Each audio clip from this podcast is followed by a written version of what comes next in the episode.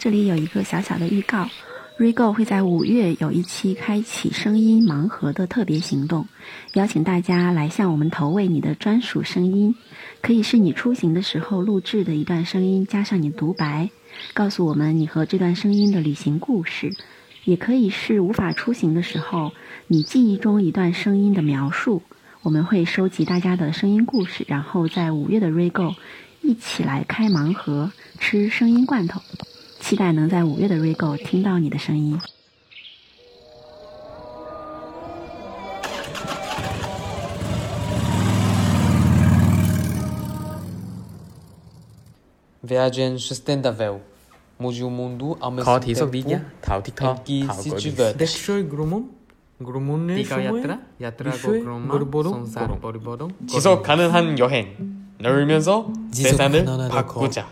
遊びながら世界を変える。 Viajes sostenibles. Cambia el mundo. 可持续旅行，边玩边改变世界。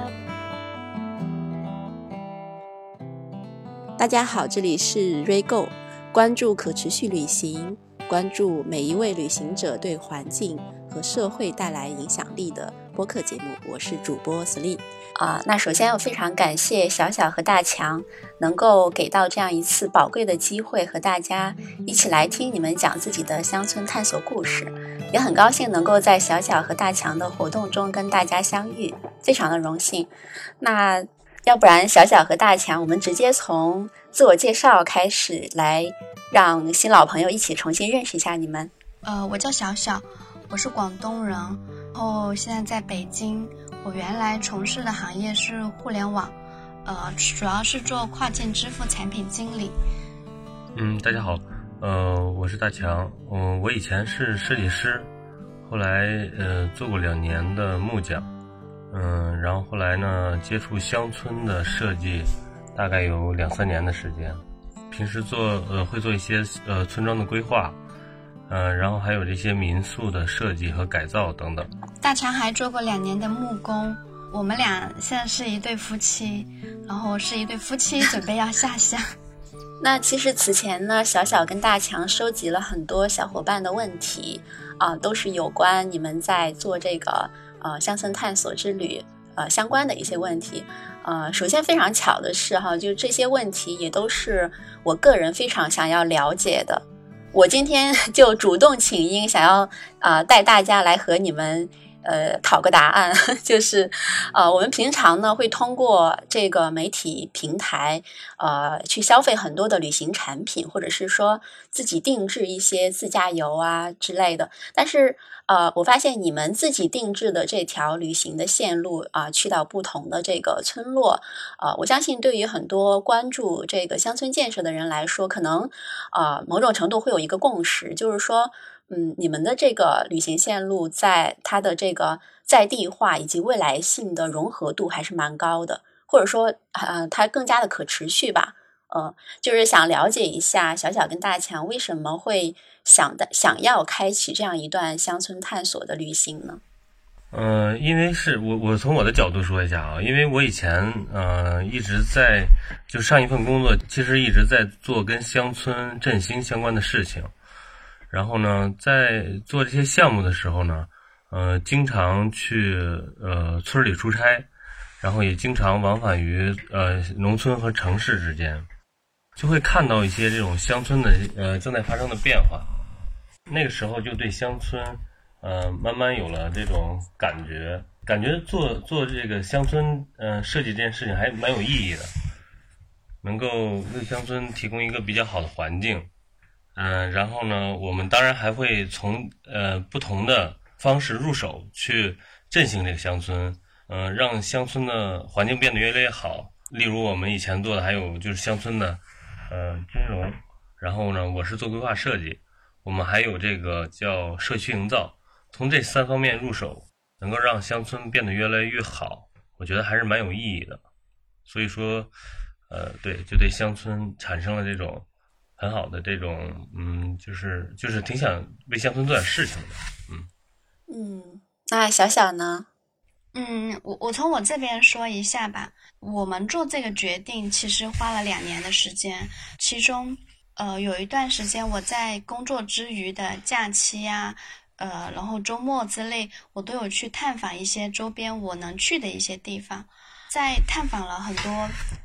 呃，已经在乡村实践的一些青年人，还是想了解更多的青年人。目前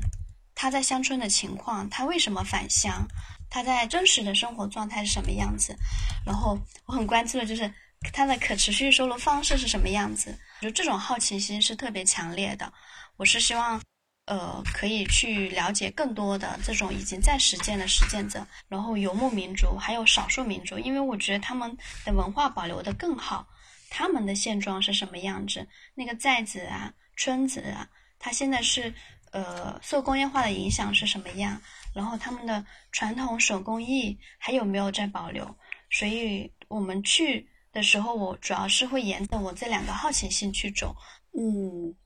了解。那你们在呃做这个计划，就这条路线的时候，你们是怎么去制定这个计划的呢？就是我们看到啊、呃你们有去到过大概一二十个村庄，你们为什么会选择这些村庄？他们有哪些共同的地方呢？嗯，这些村庄其实有很多是由我联系的，那这里有很大一部分是由几个部分串联起来，就是我朋友的推荐，还有一些呃我之前一直有关注的一些民宿主或者是一些其他的朋友去探访过这个朋友，这这是我比较关注的一些点。就比如说我们可能会有以民宿为，因为我觉得这个民宿主很有趣，我们去，然后也因为是一些。呃，朋友推荐贵州的一些寨子，一些好玩的人。我出发之前就列了一些我们想要去探访的方向，然后也给到很多朋友，然后就朋友之间就会帮我们去链接一些呃他觉得合适我们的地方。所以有一部分是有朋友，然后一部分是我们线下或者是我网上找的一些。之所以选择在西南方向是一个很随机的选择，我是六月份离职的，那时候广东特别热。一开始我们的计划是从东部的沿海，呃，我们因为生态年会啊，然后各种就认识了特别多江浙、福建、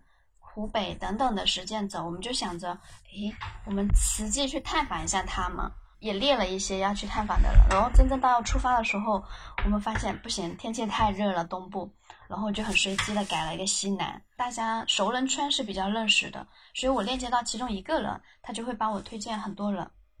嗯，我看到你们就是是自驾游过去的，那你们在啊、呃就是去到不同的村落里，是不是可以通过劳动或者是技能交换来获取这个食物或者是住宿这样子？你们是怎么样来解决这部分的问题的呢？因为啊、去到这个乡村的话，可能嗯会想办法啊、就是跟当地的人有更多或者是说更紧密的一些链接。刚开始我们出发的时候呢，其实是，呃，因为那会儿还没有那么深的链接，刚从韶关出来的时候，我们可能更享受这个呃路途中的这种风景。后来呢，我们就露营了几次，感觉还 蛮爽的。然后呢，就是你喜欢一个地方，这个地方风景好，就可以停下车，然后把你的这些露营装备，什么帐篷啊。什么桌子呀打开，然后呃边就是可能喝咖啡啊、喝茶啊，去欣赏这个美景。但是呢，呃后来呃后来有一次 遭遇了暴风雨，然后因为天气没有查好，结果就是帐篷就给吹吹飞了。然后来我们俩呢，就是就是那天也有点嗯、狼狈。然后呢，帐篷后来还呃，就是有点坏了。后来我们就就没有就是再露营了。然后呃，后来其实你刚说的就是嗯，有没有住在老乡家里啊，或者是这些社区的新农人家里？后来我们是有的，而且有很多的时间嘛，有有一小半的时间，呃，是住在这些呃返乡的青年的这种社区或者家里。然后和他们一起生活，当然我们也要做一些自己能够力所力所能及能做的事情，而且我们俩 劳动确实也是，呃，是很喜欢劳动，呃，一般就是呃感觉我们还不错，然后就会大家一起生活个一段时间，然后其实有点像嗯打工换宿的方式，然后这样的话，你从他的方方面面，然后呢都会了解到他，从劳作呀，从生活呀，啊，从吃饭呀等等，嗯，我觉得这个这种方式还是呃蛮不错的，嗯，不像那种消费式的那种旅行，嗯，你只是花钱买一个服务。嗯，其实你们俩并没有很深的链接，而是而是一个可能是呃更多的是一个责任吧。当然，我们也也会住酒店、住民宿，呃，其实嗯方式还是蛮多的。但我我们俩因为以前也做过民宿主嘛，嗯，在北京的时候，只不过现在北京呃管的就非常严了，就城市民宿好像已经不允许开了。嗯，我们就特别当时做民宿的时候就特别喜欢。就是跟聊得来的住客去，呃，谈天说地。其实那个时候也认识了很多朋友，嗯，所以说我们这次旅行呢，也经常会在呃爱彼迎上去搜索房源。我可以补充一下，就是我大概统计了一下，我们其实有三分之一的时间在呃，就是朋友的家里，或者是这种小的社区，比如说土团之家，就是加起来有三分之一的时间，然后有。呃，可能有也有，呃，三分之一的时间是民宿，然后三分之一的时间是酒店，然后老乡家里啊，老乡家里其实也有，老乡家里我可能算到民宿那里去了，因为对我们来说，当地人家就是就是属于民宿。然后这一部分，其实我想我想补充的就是，我们更多，我无论是在老乡家里，还是在民宿主家，还是在返乡青年家，我们更多的是。就是真正的跟他们生活在一起，就是像朋友一样，我们也会很热心的一起帮忙劳作，或者一起去，就是像朋友一样去聊天，去去逛逛集市啊，然后一起露营、做饭等等。对，一般情况下，我觉得还是以真诚换真诚。对，真真诚和真实本身是可以被啊感受到的。我可以再补充一个，就说到住老乡家里，我可以再补充一个故事，就原来我们在。对我们不是川西，是那个塔城。我们住在一个呃藏族人家，然后是一个他们新开的一个民宿。但是主理人是一个年纪比较大，就已经退休的爷爷奶奶。她老公是很早的一批读过书，然后在学校教书的。然后我们那天就特意在那里，他们那个藏式的那种那种房火炉旁边等着他们晚上回来，然后一起聊天。然后大强就特意带了他在上一个地方买的葡萄酒，然后边喝酒边跟他聊。后来聊得很好，他俩就跟我们唱歌跳舞，唱他们自己的歌。然后那个那个奶奶还了解我是从南方人嫁到北方，然后就特意唱了一首关于就是远方的姑娘嫁到。嫁到很远的地方的一种心情的歌，我当时听得特别热泪，然后还在我们走的时候特意给我们拿了一瓶他们自己做的青稞酒。就很多时候，就是你住一个地方，如果你把他们当朋友，无论他是老人还是村民，还是这样的，就是你把他当朋友一样跟他聊天，愿意跟他打开心扉去聊，他们会回报你更多。那在你们啊去探访的不同的村落，然后不同的这个被探访的对象，呃，其实呃有大部分应该是说大部分都是属于返乡青年，对吧？然后可能也有一部分就是在本土已经呃世代生活的这些人，是这样子吗？对，有一半是返乡青年吧，就是返乡或者是移居，就他可能并不是这个村子的人，然后。因为各种原因或者各种契机，他搬到了这个村子。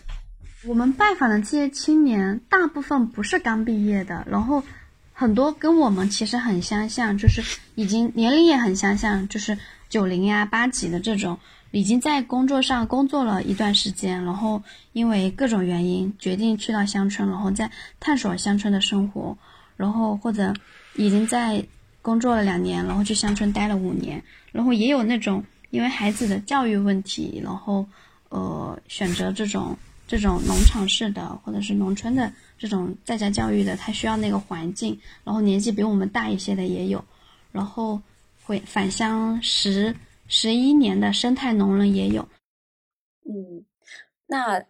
呃，在被探访的这些对象当中，他们大部分都是以什么为生呢？就是说，他们假如说，比如创建了一个社区啊，或者是呃独立的一个个人在那边过着乡村的生活，那他们主要都会做些什么呢？其实很多样化的，然后有一个呃，主要是一个是可能是农耕方向，然后它是一个。呃，小农就是有机的生态农人，但是它它是一个小农，就它不是一不是那种大规模上百亩地的那种农场主，他可能就自己家的田地五六亩或者几亩地或者十来亩的这种小农有一部分，然后还有一部分是手工艺人，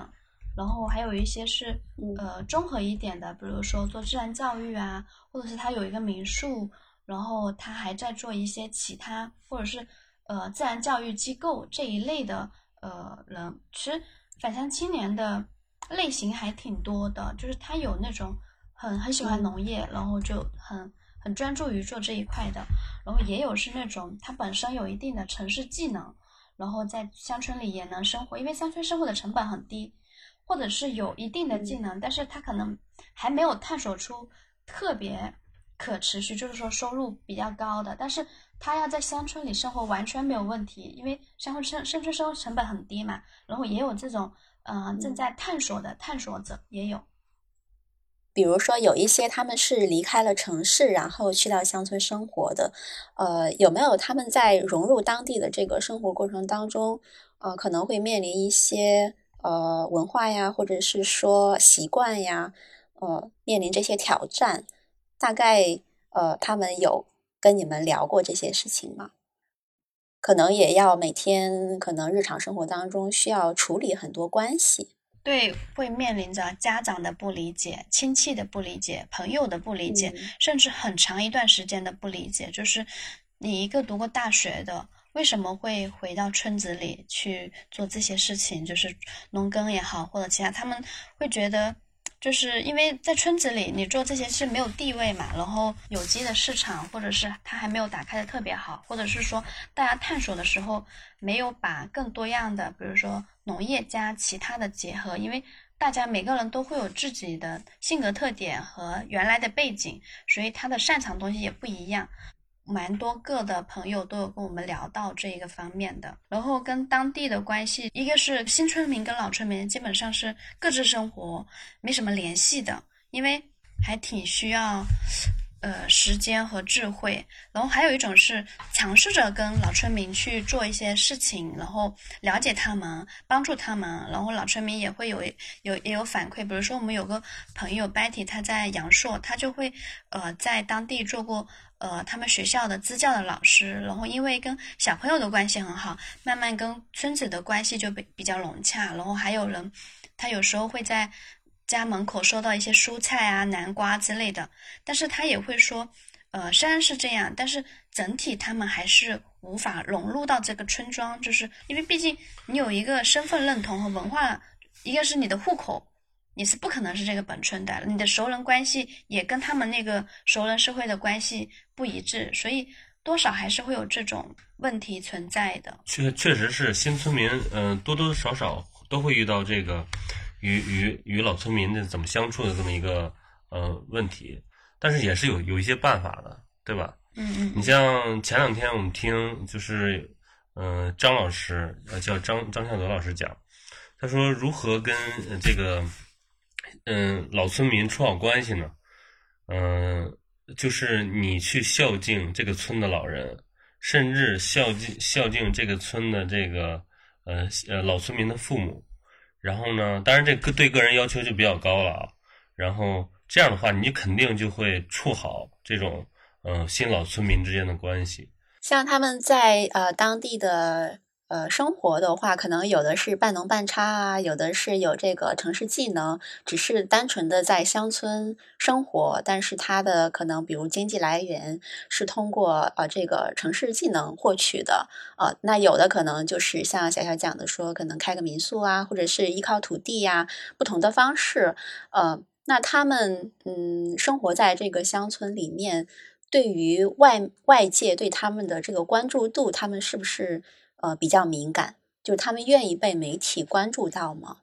然后他们会不会有一些什么诉求？比如说，他们愿意关注的话，他们会以希望以什么方式被关注到？嗯，还好啦，因为大家去乡村也不是说都想做做网红啊什么的。其实他其实好多返回乡村的人，他是比较关注自己内心的，他期待有一个呃可能平和的心、安定的心，然后有一个很好的生活。呃，但是呢，就是你在乡村，有时候有些人他是不擅长去做农业的，或者售售卖农产品的，然后他可能呃开了一家民宿。呃，或者做一些这种自然教育相关的，那么他就必然断不了跟城市的联系。对我，我们理解是这样的，就是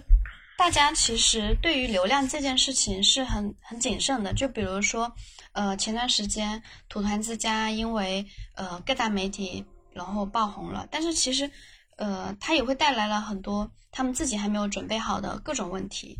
然后。其实不是说大家不想要被关注或者是被看到，其实大家更想被关注和看到的是，大家是。能理解他们，或者是说价值观很类似，只是可能有些人，呃，无法在这个时候去做一些实践，这等等这类。我们认识的很多朋友，并没有说在做各种跟网上相关的事情，就是在外面对外交流，他很多也在做自己的事情，然后自己在记录，然后顺带分享。在你们啊整个的这个呃乡村探索的过程当中，你们是不是有发现过一些？嗯，你们认为自己可能比较希望去改变的地方，假如说可能会设想说，假如我呃生活在这里，或者是我定下来生活在乡村的时候，我可能也会会面临类似的问题，然后呃将来我会怎么样去解决这一类的问题，或者是说呃我看到了这个问题，但是目前我可能想不到比较有效的方式去解决，就可能会有一种无力的感觉。哦，你们会？有这样子的发现吗？嗯，有的，有有几个问题其实是很典型的，比如说，呃，嗯，就是乡村现在，如果说就是我们这种普通的青年要去一个村子生活，我不一定要返乡，就是我可能还能返乡，但是我觉得那个环境不适合我，可能要找另外一个村子。或大强他是一个县城的那种户口，然后他要去乡村生活，因为现在。这种就是土地的所有权的问题，可能我们会变得很被动。就是你对土地、对房子是没有安全感的。如果你要在村子里生活，然后这个问题是目前，因为昨天我们群里也有人聊到，就是说关了这个口有它的好处，就是不会让资本快速的席卷到乡村，让去影响到那么大。但它同时也会给到一些。可能想想去做一些事情的人，把这个口卡的太死了，嗯，然后这是一个很典型的问题，然后是目前可能对于想去村里的人是很无力，或者已经在村里的，因为在村里的他也可能会面临着啊，我的租期很快到期，然后房东有可能会涨价啊，然后这种不稳定的各种的担忧，然后这一类的事情，然后第二个问题其实是教育的问题，就是乡村的教育，就是如果你要返乡。你你要孩子，那你很现实的一个问题，教育还有医疗这两个问题就要考虑在里面。但是目前中国的教育目前都在，你看村里的学校都在并校，然后只留在城城镇了，就是镇镇上啊或哪里有。那我们看到的就很典型，比如说我们在安纳国的一个村子里，然后呃对。那是一个大山上的，就是很原始的生态的一个村子，那边的小孩子上学就要去镇上，然后我我忘记是二年级还是三年级就要开始去住校，很小的年纪，其实那个时候的孩子的心智，他的各种他需要的亲密关系是还没有支持到他可以去去独立生活，可以去住宿，但他那个时候就要脱离自己。就算他是留守儿童也好，那他至少还有爷爷奶奶。但是那个时候他还要脱离那个环境去住校，然后医疗也是因为这些资源都在城市里嘛。那你在乡村的这些这些相对就会是目前确实会存在的这个问题。但是医疗上面为什么教育和医疗我们最后没有那么，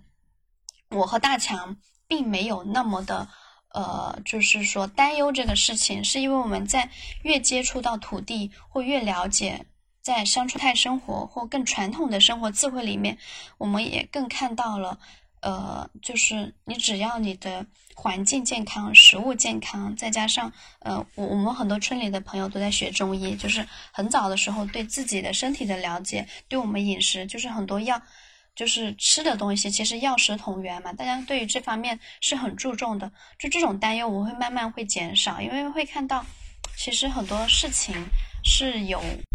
一定的解决方案的。但我还是有点担忧的。对，但还是会有卡点的，因为你还是会。就是你生病嘛，你离大城市太远，还是大家都会对教育的问题，我也很就是也很担忧。对，就不是说完全没有担忧，只是说嗯，大概能看到孩子小的时候还 OK，但大了上小学了，嗯，到底怎么办？我觉得还是个问题。说实在话，我跟大强今天聊还是有点心虚的，因为我俩我一直觉得我们俩还没有到真正的实践者的那个程度，因为只踏出了第一步，我们都还没有刚刚把腿迈开。啊，对对，那那只脚还没落下对。呃，你们有发现，在啊，你们探访的那些地方，呃，有关就是有会有一些存在一些问题，比如说啊，这个环保问题啊，或者是说从城市回到乡去到乡村，然后面临一些呃社交方面的问题，可能就是接触的人没有那么多了，啊，有某种程度的一些孤独感啊，或者是说。呃，包括这个乡村空心化呀，或者是啊老龄化，包括有的人可能没有办法那么快的呃从审美的角度来呃接受呃或者说短期内接受这个乡村的生活品质。哦，你们是否有发现过，就是在这个过程当中呃有这方面的一些问题？发现过。然后像其实确实如你所说，有时候回到村里会有这种孤独感。因为大家有时候就说一句话嘛，就是城市能容得下灵魂，但容不下肉身。然后呢，乡村能容得下肉身，但是容不下灵魂。就是城市里，其实你更容易找到跟你聊得来的人。就是你有多怪异的这种呃这种癖好，可能在城市里都能够找到跟你类似的人。但是在乡村不一样。所以说我建议，就是 如果真的有人想回乡村的话，呃，首先就是如果能组个队，是吧？说是几个朋友或者是夫妻啊，或者什么的，我觉得挺好。然后再就是，嗯，我觉得可能要有一些，嗯，大城市啊，或者是这种不同的这种经历，然后你再回到乡村，然后你可能就会，嗯。比较耐得住寂寞，还有就是，就是说，我觉得一个人肯定要呃不断的学习，呃，然后不断的去探索你呃未知啊，或者是想学习的知识，然后在不断学习的过程中，就会充实你自己。这样的话，你会感觉到空虚无聊了。啊，我觉得呃这这方面，需要的很多称赞，小朋友都在看抖音跟快手。而且他们的很多知识的获取，有的在那边，很多他们村寨的小朋友学普通话，可能都是在在那个手机上学的。当然，这个这个这个东西要看就是技术带来的影响，还是要看怎么看这件事情吧。只是说我看到了这么一个现象，甚至我们在云南的时候，然后遇到一个，我那个叫什么村的一个藏族的村子，然后他们的有个机构的人过来分享。然后他们那个村子，因为是那个，呃，李唐丁真的家乡，结果变成全村的人都在做直播，然后他们自己也变成了一个很纠结的状态。他们觉得自己，比如说藏族人很爱吃肉喝酒，现在不敢在直播上喝酒，然后因为有很多粉丝也会过来，他们的生活就变得不真实，他自己也觉得不快乐，但是又被好像绑在在那个已经在那个洪流里面。然后环保问题确实会存在。现在，因为呃村子现在快递也很发达，然后年轻人也比较多，大家消费的方式也多样。然后在一些村寨里面，确实会存在垃圾很多的问题。就是我们去田里干活，经过一些树林，树林里也能看到一些塑料垃圾、各种垃圾在地上。然后包括很多村民不太会处理这些塑料垃圾，然后政府也没有一个解决的方案，就是这些生活的垃圾要怎？因为村里不会像城市有有人专门去打扫，把垃圾拖走拿去垃圾站处理。所以现在村里有很多的垃圾的方式都通过焚烧，然后其实带来挺多问题。然后我们也有朋友在在村里在做这种垃圾分类，然后怎么把垃圾的这种问题解决的一些实践，这是我们看到的一些问题。嗯，那呃，小小跟大强，你们觉得你们眼中的理想社区，或者是说理想的乡村生活，呃，我理想的乡村生活其实是希望，嗯，我觉得现在生态村就挺好，但是生态村有一些就是关系啊，就这种集体很多东西绑得太实，我是希望是一个稍微再松散一点的，就大家比如说有几户人家，甚至十来户、十几户、二十几户，大家是。各自独立的，然后又是理念内核是一致的，那大家可以互助，就是无论是你是内心上的互相支持，还是从技能上，大家平时啊，有个人很擅长做饭，有个人擅长自然教育，有个人擅长建造啊，就很多大家可以互相帮助，一起建房子啊等等，包括一起养娃、互助带娃等等，就是这一种是，呃，我自己比较喜欢说是一个相对。又丰富，然后又独立，然后同时，呃，我是希望在一个有老村民的村子，但是这是一个非常理想中的状态，就是新老村民的 融合，然后怎么子相处，然后怎么共同发展，怎么互相理解，这是一个很大的难题。我的理想状态还是能帮助新村老村民做一些事情，然后老村民也能，呃，帮助我们。学习一些，我想就是我们对在地文化的一些传统的智慧的一些学习，我觉得在他们身上会挖到很多很很在地的生活智慧。对，这个是我自己理想的哈。然后还有一个就是在村里能可持续生活下去吧，就不是说呃就完全的就变成了一个隐居的状态。我们其实是更希望成为一个。呃，城乡的链接者，就是真的是我非常理想的一个状态。这个还挺难，我们也没有看到一个特别理想的、已经在实现的个人或者一个社区啊、转型的乡村的出现。但是我们已经也看到了一些村子已经开始有这种，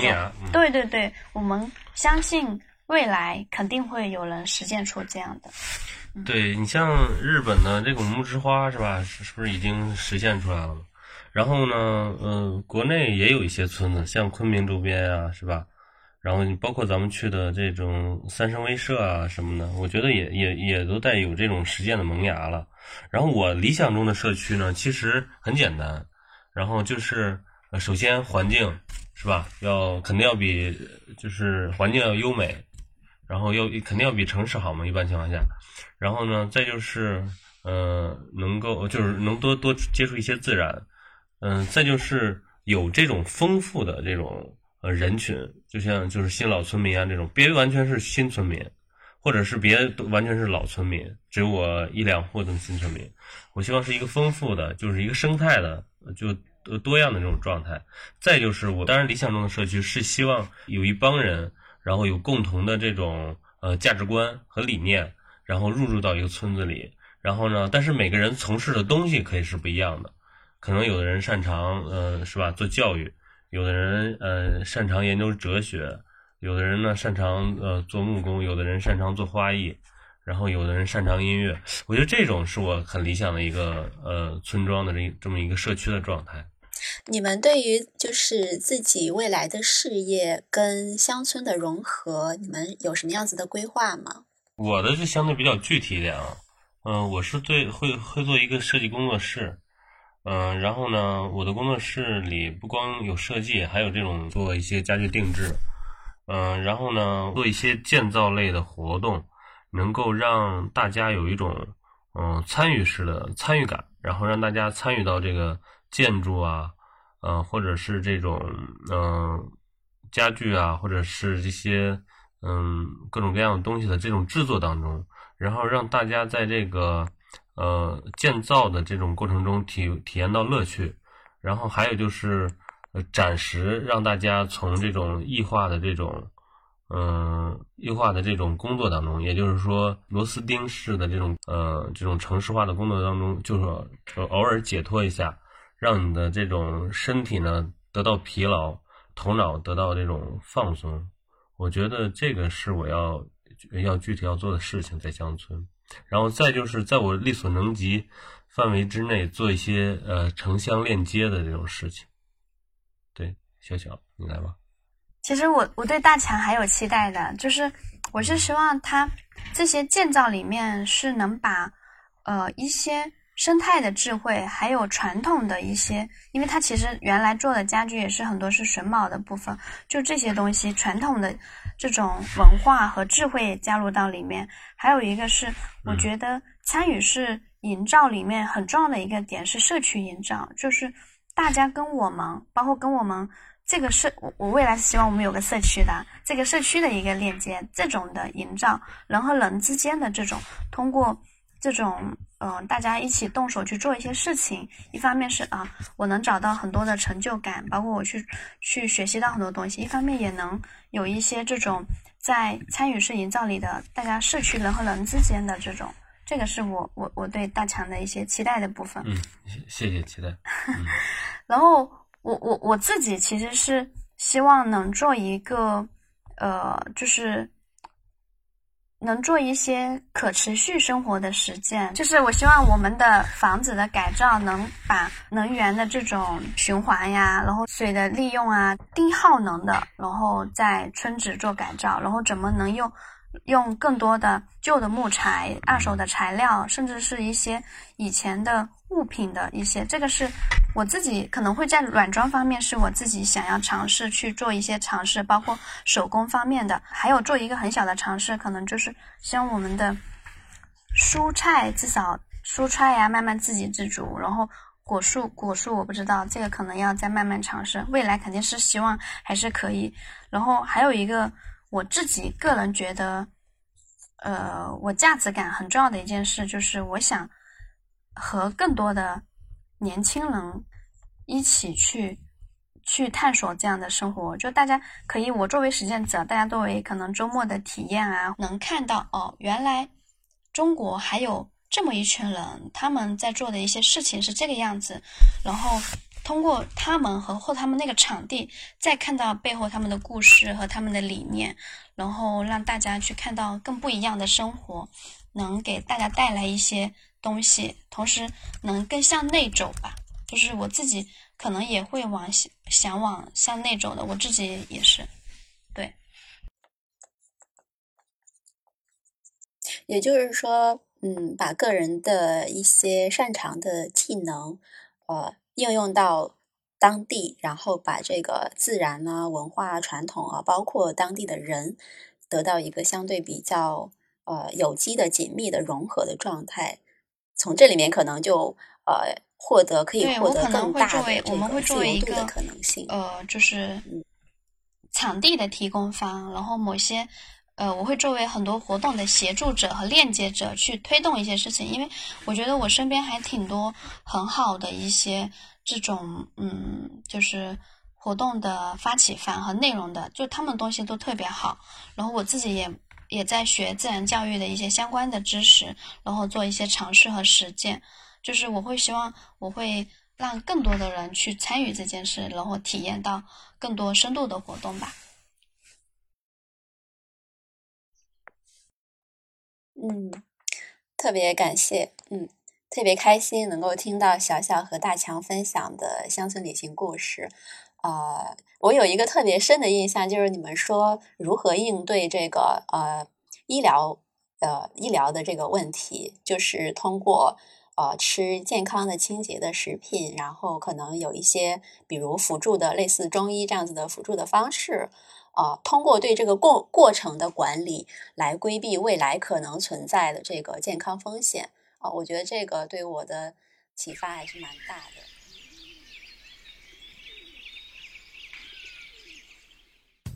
那接下来进入到我们的快问快答环节，呃，有几个简短的问题想要问小小跟大强分别来回答。嗯，第一个问题是，呃，你希望自己成为有影响力的人吗？为什么？嗯，我是希望的，就是因为呃，我我自己给自己的价值观和使命是希望能做到做一些事情，去呃给别人带来一些影响力和带来对这些新的生活方式的认知和了解，甚至可能带来转变和行动。所以我觉得影响力可能对于这方面，我我想做的事情还蛮重要的。呃，我也希，呃，我也希望呃能够有影响力，然后呃做一些更有意义的事情吧。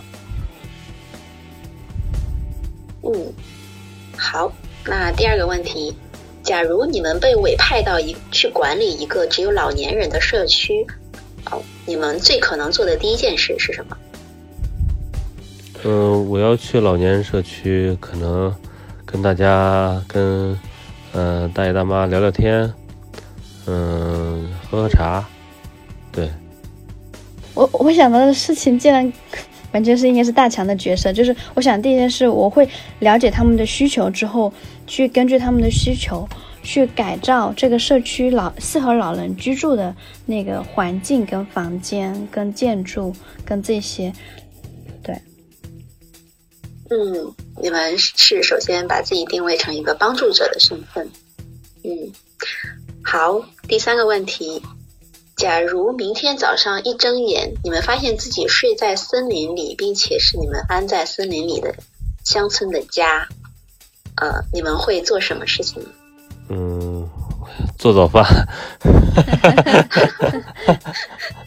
我我会早上起来，早上起来看个日出。然后锻炼一下，打个八段锦。嗯，填饱肚子还是还是很重要的，还是先做早饭吧。如果可以选择成为其他的物种，你们会选择自己会变成什么？呃，那就做做回外星人吧。我想变成一棵大树。你不怕被砍伐吗？嗯，就是我觉得大树的其实活的时间会比很多人要长，它能接收天地的能量。然后能稳稳的扎根，然后传递很多信息，也给了很多安稳，然后有很多的智慧。反正我觉得大树特别好。嗯嗯。哦，我在回答这个问题的时候，我跟小小的答案是一样的。哇，真的吗？对。嗯。嗯，然后嗯，最后一个问题，你们最想对彼此说的一句话是什么？只有一句。一起好好过。我最想对大强说的话就是，呃，好像也是差不多，就是好好的一起把我们想做的事情去实现吧。好的，好的，非常谢谢小小跟大强，那我们今天就到这里喽。